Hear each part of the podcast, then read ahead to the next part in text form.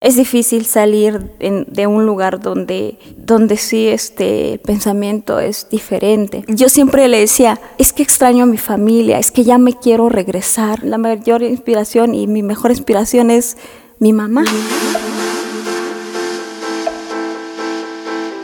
En la adolescencia dejó su comunidad en Oaxaca, uno de los estados con mayor índice de pobreza en México, para perseguir su sueño, cantar. María Reina dividía su tiempo entre trabajar limpiando casas y tomar clases de canto. Hoy, su voz la ha llevado a importantes escenarios alrededor del mundo y su historia es extraordinaria.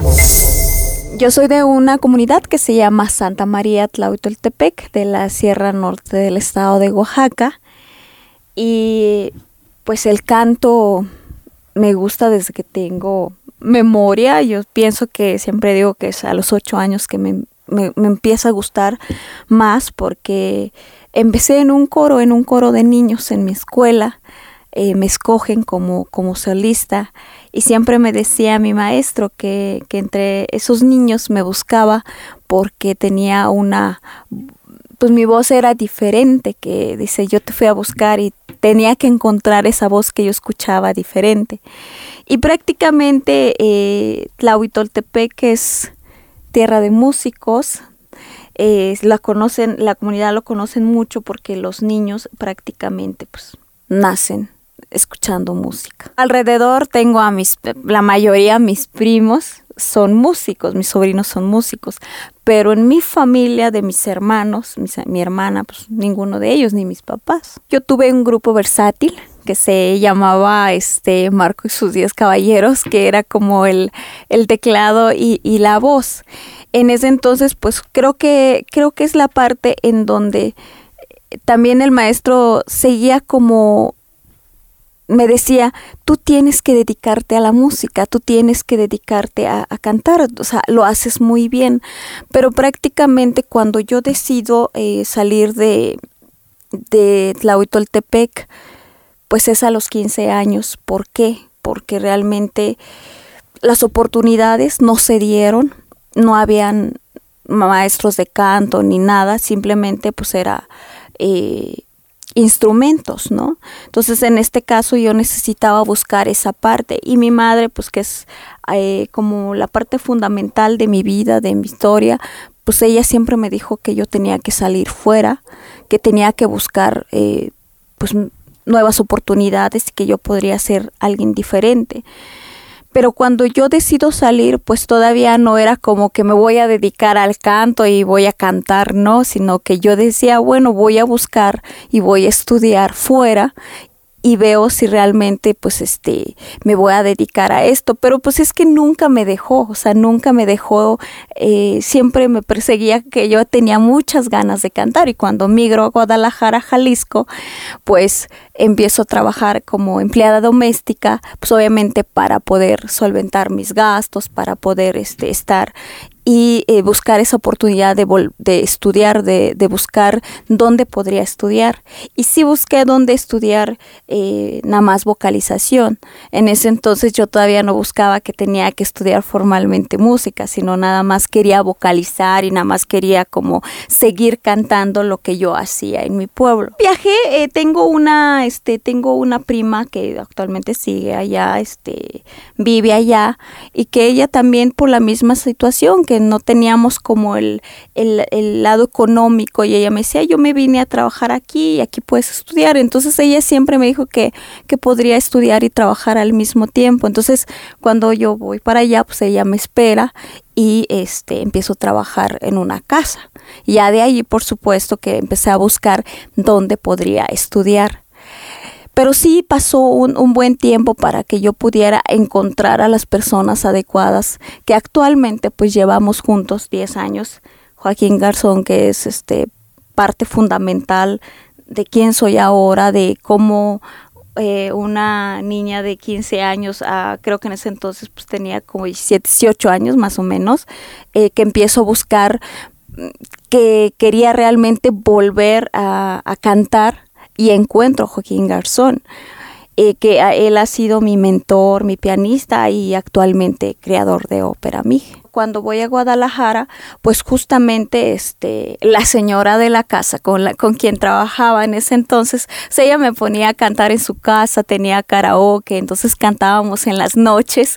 En ese entonces, este, ella me decía, oye, cantes muy bonito. Entonces me dice, eh, tengo un sobrino que también está cantando, que le gusta mucho, que puedes ir a, clases de canto ahí donde va, donde va este él. Fui yo unos meses, la verdad es que creo que fui como cuatro meses y allí conocí a una maestra eh, que, que canta pues ve el canto, que canta ópera, pero yo nada más fue como un taller que, que tomé ahí porque cerraron esa escuela. Entonces tenía que volver a buscar dónde seguir estudiando. Y sí me tocó también ir a buscar en la UDG, que es la Escuela de Música en Guadalajara, y allí me rechazaron. Yo tuve un curso propedéutico, hice un curso propedéutico un, este, una semana, ay, pero pues yo no yo no leía, yo no leía música, entonces pues me dijeron, cantas muy bonito, pero no te puedo este, dejar pasar porque este, te falta todavía, ¿no? Pues realmente yo no había tomado clases, entonces pues yo dije, bueno, está bien. Por supuesto que si te, si de repente te desmotiva y de repente si dices, bueno, ¿será que esto no es para mí? Pero en ese transcurso del mismo día, cuando me, me dicen que, que no podía entrar en esa escuela, caminé en, esa, en, en, esas cuadras, yo creo que caminé como cuatro o cinco cuadras, ahí encontré la escuela Ilevare, donde estuve muchos años, donde conozco a Joaquín Garzón. Y él me dice, este, yo encontré y vi la escuela y decía, este, eh, de canto, de, de guitarra, y yo, a mí me interesaba canto. Entonces cuando, cuando lo veo y lo conozco, pues él me empieza a, acompañar una canción, me dice, pues te hago una prueba, a ver cómo cantas, ¿no? Entonces canté en ese entonces una canción de, de Rosana que se llama No quiero estar sin ti, y, y yo me sorprendí porque él me acompañó en ese instante, en mi tono de voz, y yo decía, wow, cómo él pudo hacer tan rápido y saber lo que estoy cantando, ¿no? Pues obviamente él es un maestro preparado de muchos años que, que lleva en la música. Lo conozco, y le digo que pues que me, me interesa pero no este no me quedé porque económicamente pues no podía pagarlo porque en donde yo trabajaba me pagaba muy poquito entonces no me quedé. Pero yo sí yo sí creo en en que el, en que cuando te toca hacer algo en esta vida y cuando te toca encontrar a las personas y que son las adecuadas te los vuelves a encontrar porque yo me cambié de trabajo a unas cuadras donde estaba la misma escuela, nada más en otra colonia, y encontré la misma. Ahí volví a encontrar a Joaquín Garzón y por supuesto actualmente este, su esposa, que ahora es nuestra manager, que en ese entonces era la, la directora de la escuela. Allá sí me quedé porque ella sí me supo convencer, me dijo que no habría problema, que podría pagar la mitad de, de, de, las clases, que no habría ningún problema si yo no podía pagarla completa. Entonces yo empecé con las clases, ahí volví a verlo y él me escogió como alumna porque ya me había, ya me había escuchado. En ese entonces eh, yo empecé a tomar clases con él pero sí batallé mucho, eh, como un año y medio, casi dos años, él me prohibió cantar. Él me prohibió cantar todas las canciones que yo cantaba en ese entonces, porque obviamente cuando tú estás en ese proceso de tu voz, pues yo tenía como vicio de cantar todo en la garganta. Tenía muy bonita voz, pero no estaba bien entrenada en ningún momento, pues no. Entonces, pues ¿cómo le pides a, una chica que le encanta cantar en todos lados? Por supuesto que es frustrante. Y en algún momento de, de, mi vida, este, yo le decía que, pues que ya no, que ya no, que ya estaba enojada, que estaba, que no podía cantar así, porque luego me muestra una cantante de ópera y otra paisana mía que es oaxaqueña, me dice, ella estudió y estudió bel canto, ¿cómo tú no vas a poder? Y le digo, no, yo no voy a cantar así, es más, ni sale, le decía, ¿no? y cuando, y cuando lo intentaba, pero era como muchas emociones, o sea, el, el canto em, cura el alma porque como sale de ti, cura el alma. Entonces yo lo digo por mí porque a mí sí me ayudó en lo personal. Entonces yo siento que era más mi terquedad de no poner atención, de, de hacer todo lo contrario de lo que me decía mi maestro. Entonces yo me enojaba más y, y más me, me, quedaba fónica. Hasta como que ya le dije, ¿sabes qué? No voy a poder.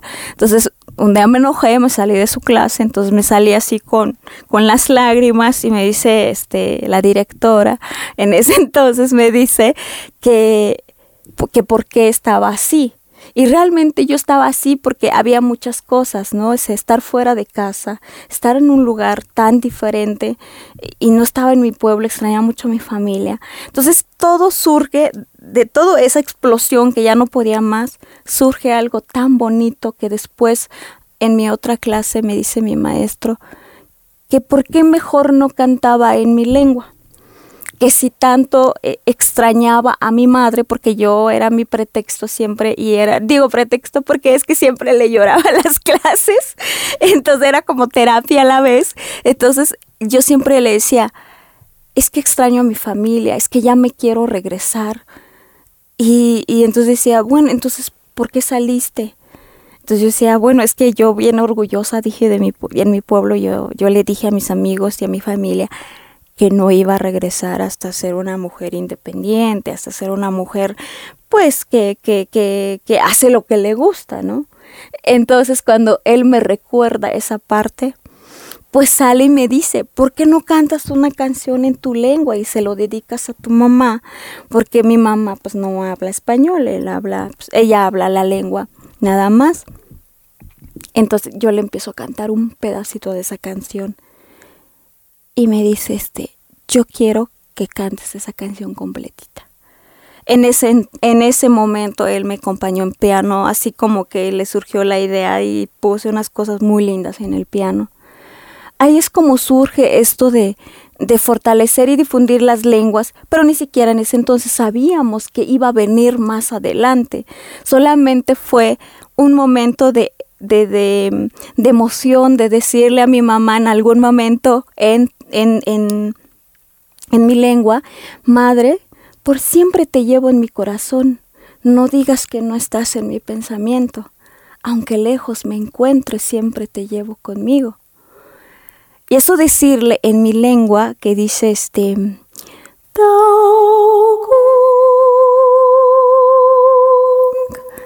Szymekusz mysnęcio mieć, kiedy mą, kumekanun moniać, oj hagam na łodyć, niech jeden mec go chodzi goj, nan mahawan hot mec mi.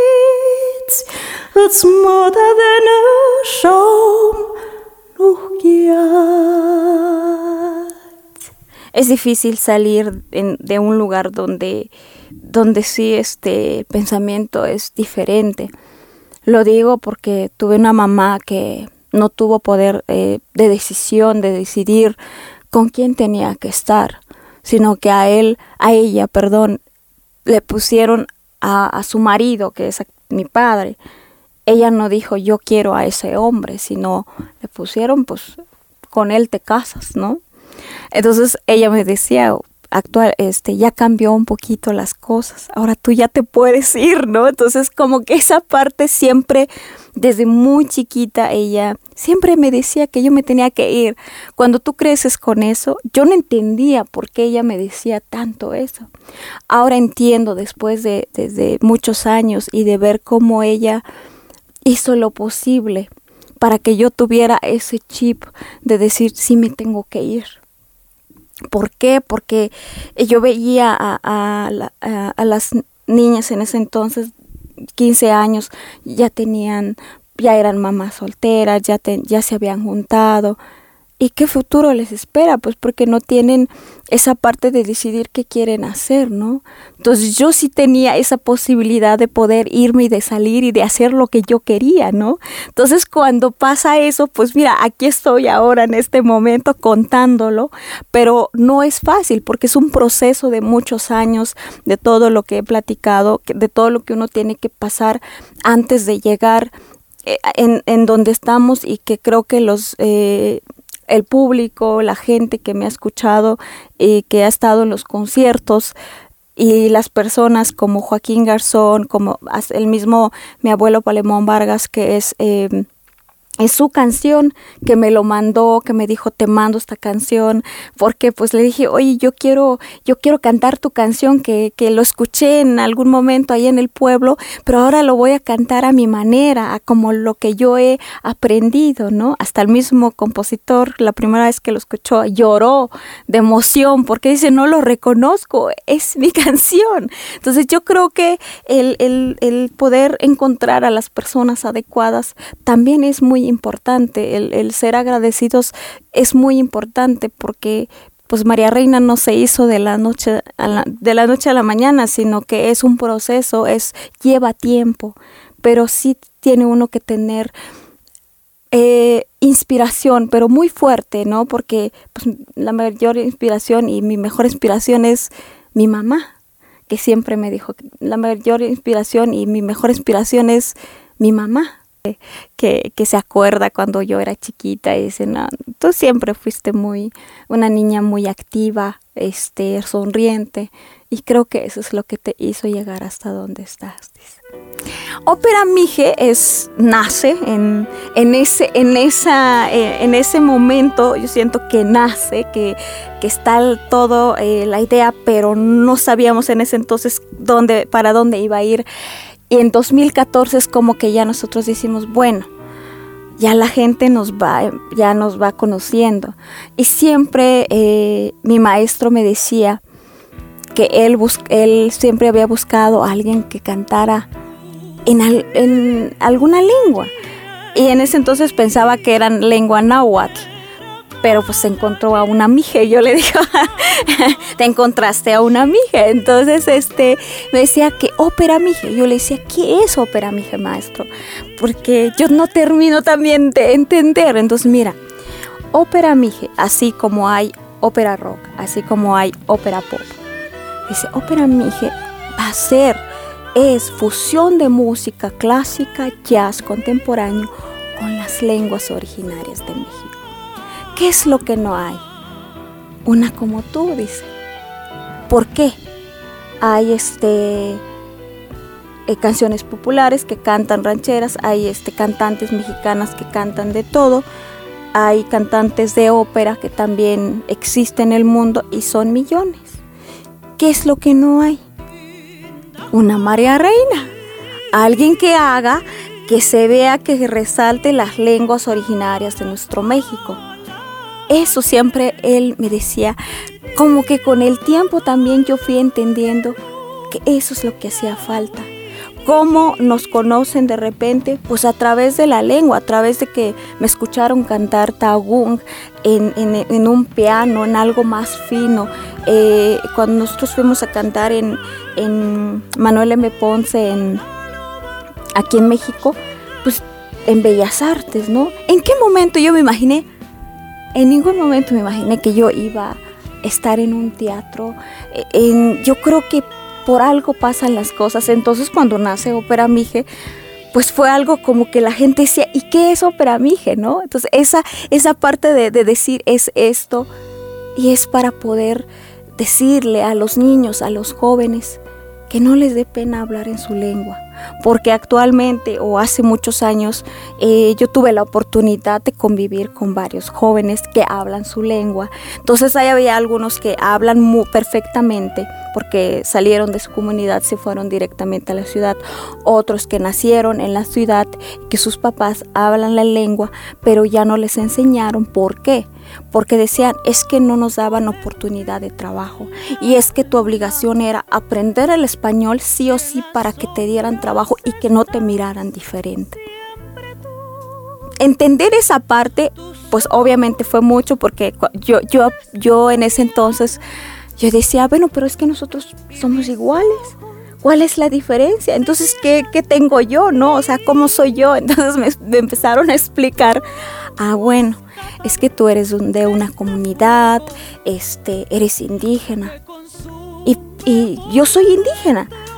Y ella, ah, bueno, ella es mestiza. Entonces no entendía muchas cosas. Entonces cuando nosotros hicimos este un en colectivo yo entendí muchas cosas y hacía más fuerza lo que Joaquín Garzón me decía que yo tenía que hacer eso. Bueno, pues se junta más la emoción con todo y decía, eso es, es lo que tengo que hacer. Y justamente yo creo que el tener una persona como Joaquín tenía esa visión y ya me había visto que yo quizá en ese momento, eh, estamos hablando de 2012, 2014, estaba en ese proceso de cambio. Porque cuando yo iba a cantar en los conciertos, por ejemplo, me fui a la explanada de Bellas Artes con artistas como Natalia Laforcade, como Lila Downs y entre otras que en este momento no me acuerdo, yo me regresaba a trabajar en casa. O sea, iba a cantar en un escenario tan grande y me regresaba a trabajar en casa. Y de ahí iba a la escuela Inlevare a seguir tomando mis clases. Entonces eran dos cosas que yo hacía. Una cosa y bajaba del escenario y iba a trabajar en casa. Entonces después ahora me acuerdo cómo hacía todo ese cambio. Yo ni lo sentía, para mí era normal en ese entonces. Actualmente ya estamos aquí en, en la Ciudad de México. Eh, nosotros decidimos realmente en, el año que es el año internacional, este año que es el año internacional de las lenguas, creo que las cosas se acomodaron, porque estábamos en Guadalajara y teníamos nuestras presentaciones, pero también era como que yo estaba en el proceso del estudio y todo, hasta que decidimos y dijimos, bueno, ¿por qué no hacerlo eh, de lleno?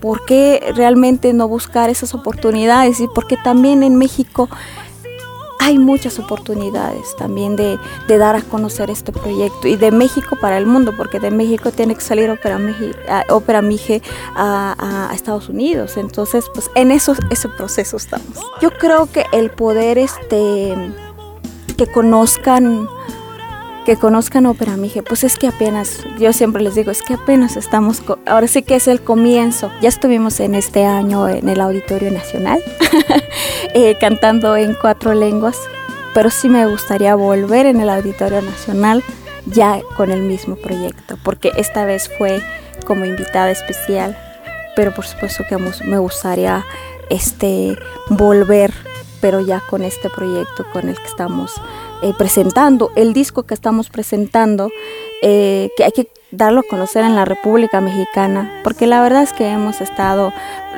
hemos estado abarcando muy poco y me gustaría llevar a Europa eh, todo esto. Me dicen, es que te van a amar en Europa. y sí me encantaría que conocieran las lenguas de nuestro México, porque en este disco son cinco, pero pues obviamente vamos a seguir trabajando el próximo año, vienen muchas cosas, muchas sorpresas y pues esperemos varias colaboraciones, ¿no? Había una canción que, que, decía este, que era para los niños discapacitados, que la verdad en este momento no me acuerdo muy bien, pero que realmente lo canté con el corazón porque, porque ahí es donde te enseñan que, que aquí todos somos iguales. Y es algo que, que, yo creo que me voy a quedar siempre, que si en algo aprendí o si algo me enseñaron es porque es que soy la persona que soy ahora por todo lo que he vivido. Es una decisión que uno toma, que es lo que quiere hacer, pero que no importa de dónde, de dónde seas, de dónde vengas. Yo vengo de una comunidad y de una agencia chiquitita de 100 personas y yo creo que es, no importa, simplemente es hacer lo que a ti te gusta y nada es imposible. Creo que hasta, creo que en este momento yo, yo pienso y lo compruebo y digo, nada es imposible, yo creo que todo se puede lograr. Si sueña en grande, si tienes que pensar qué quieres hacer para poder, para poder llegar a donde quieres ir, si tienes que soñarlo, tienes que visualizarlo. Así pasa la vida. Así pasan los años. Ayer, niña fui. Hoy, joven soy. Mañana, madre seré.